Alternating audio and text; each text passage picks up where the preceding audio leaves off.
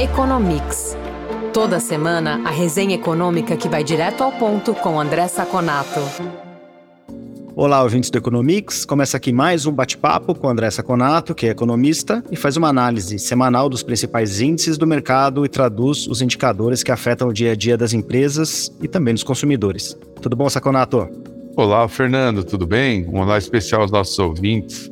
Saconato, começando o ano, saiu o Índice Nacional de Preços ao Consumidor Amplo, IPCA, do mês de dezembro. A alta foi de 0,62%. Com isso, a gente tem o resultado do ano de 22, que acumulou alta de 5,79. Acho que a questão aqui não é só o número, até porque tem fatores externos que influenciaram muito. O Banco Central, inclusive, segue alerta, correto? É isso mesmo, Fernando. Acho que você fez um, uma boa introdução. É, o 5,79, se nós formos ver esse número de uma maneira fria, é um número bom. Lembrando que nossa inflação no meio do ano passado chegou em 12 meses a dois dígitos. Mas esse número esconde alguns fatores que podem preocupar para 2022. Eu vou citar alguns aqui para o nosso ouvinte. Primeiro, a inflação de dezembro chegou muito perto da inflação de dezembro de 21 que foi de 0,62 esse ano contra 0,73 ano passado. Ou seja, aqueles descartes de inflações menores né, que nós tínhamos tendo no segundo semestre, já não estamos tendo mais. A diminuição da inflação de 12 meses, de novembro para dezembro, foi muito pequena. Nós vamos, devemos ver mais disso a partir de agora, mas principalmente depois de abril, que a inflação começa a arrefecer e no segundo semestre vão ter algum, inclusive alguns números negativos. Então, é, já é um indicativo de que esse processo de emissão da inflação parece estar no final. Segundo ponto, a inflação desse ano foi maquiada com medidas que nós chamamos exógenas como, por exemplo, a queda do imposto nos combustíveis. E também a queda da energia, que não foi maquiada, mas aconteceu positivamente porque você, a gente voltou para bandeiras mais baratas. Isso não deve se manter. Inclusive, é capaz de a gente voltar aí para algumas bandeiras mais caras durante o ano. Se não fossem essas medidas, se não fossem essas medidas, talvez a inflação estaria rodando aí em algum em torno de 8,5% e 9%, para a gente ter uma ideia. Outro ponto importante, no ano a gente pode ver que a contribuição de dois itens muito importantes foram muito maiores que a inflação. Vestuário, 18%, alimento e bebidas, 11,6%. Quem segurou a inflação? Transportes, com menos 1,29%, e habitação com 007, exatamente os itens combustível e energia elétrica que estão dentro dessas pastinhas, digamos assim. Então, esse dado mostra, nos mostra mais uma preocupação do que há por vir do que uma comemoração pelo que já veio. O Banco Central, de novo, não conseguiu atingir a meta e nem a banda superior da meta, por pouco, né? De 5 para 5,79. Então ela teve que mandar uma carta né, para o Ministério da Fazenda justificando isso. E as justificativas foram as mais que esperado.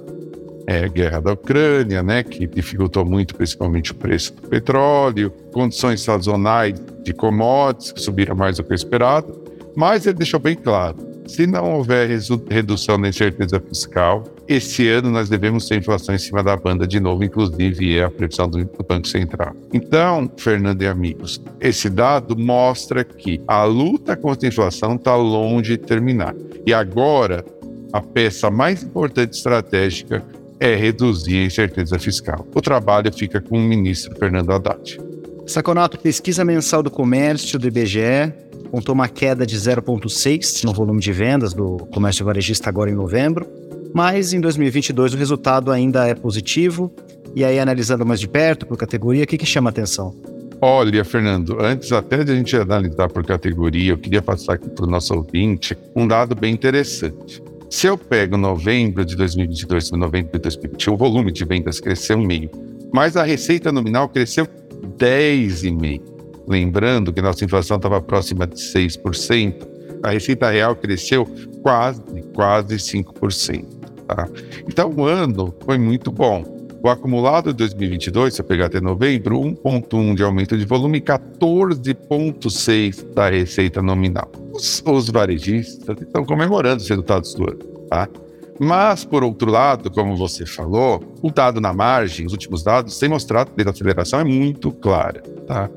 Então, assim, basicamente o comércio já demonstra desaceleração, mostra que para 2023 vai ser muito mais difícil, porque além da base estar muito alta, os desafios são maiores, porque você deixa de ter é, aumento de auxílios, é, antecipação do 13 terceiro, vários é, benesses que foram dados no ano da eleição.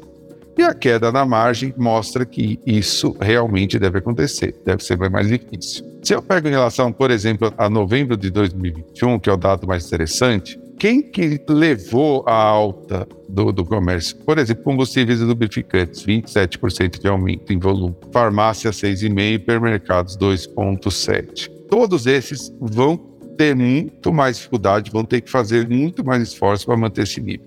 Então, a tendência, embora tenha sido um ano muito bom para o varejo, é uma desaceleração e vai depender muito de renda nova e, de novo, de como o governo, novo governo vai manejar a política econômica e vai incentivar, com reduzindo as certezas, como nós falamos no primeiro item, reduzindo certezas, como vai incentivar a melhoria da economia.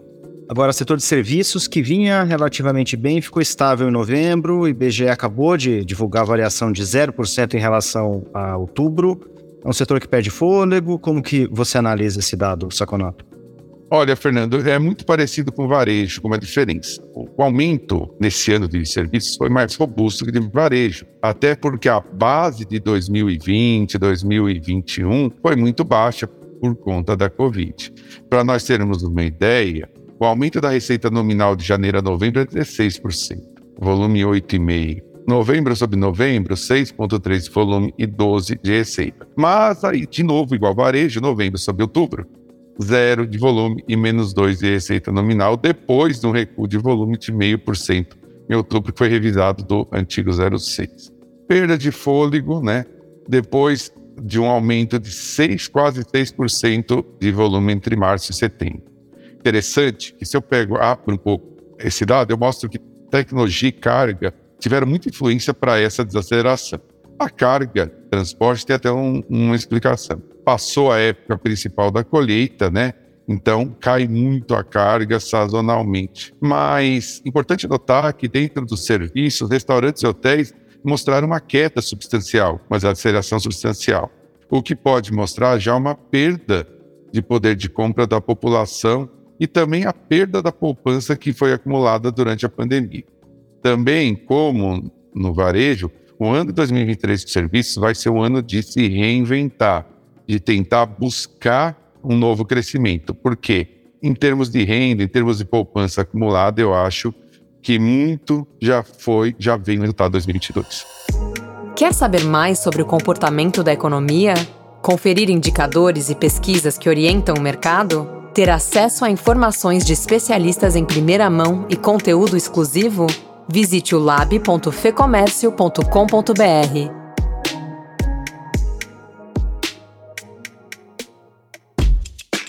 Agora, o índice de preços ao consumidor CPI dos Estados Unidos caiu 0,1% em dezembro, na comparação com novembro, é a sexta queda seguida. Em junho, vale lembrar, esse índice estava em 9,1 e agora ele está em 6,5. Boa notícia para os Estados Unidos, Saconato? Olha, ao contrário do IPCA nosso, Fernando, aqui sim nós temos boas notícias. Né? Primeiro, eles não têm nenhuma medida que foi feita artificialmente para baixar os preços. Essa parte de preços vem da interação do mercado entre consumidores e produtores. O core, que tira os preços mais voláteis, é muito importante aqui, mostra uma queda de 6 para 5,7%, também uma queda substancial. Se a gente abrir esse número, a gente percebe que nos serviços, uma grande parte desse aumento vem de transporte que deve arrefecer com a tendência de baixa do petróleo dentro dos serviços. Então tem aí um dado ainda mais positivo, né? Que é uma tendência que vem pressionando muito durante o ano. O subitem que vem pressionando muito durante o ano tem uma tendência de afrouxar. O que, que falta para que os Estados Unidos fique mais tranquilo em relação a já pensar em uma parada de subida da taxa de juros? Falta o mercado de trabalho responder e dar mais tranquilidade. Ainda nós temos, é, por exemplo, aluguéis subindo bastante.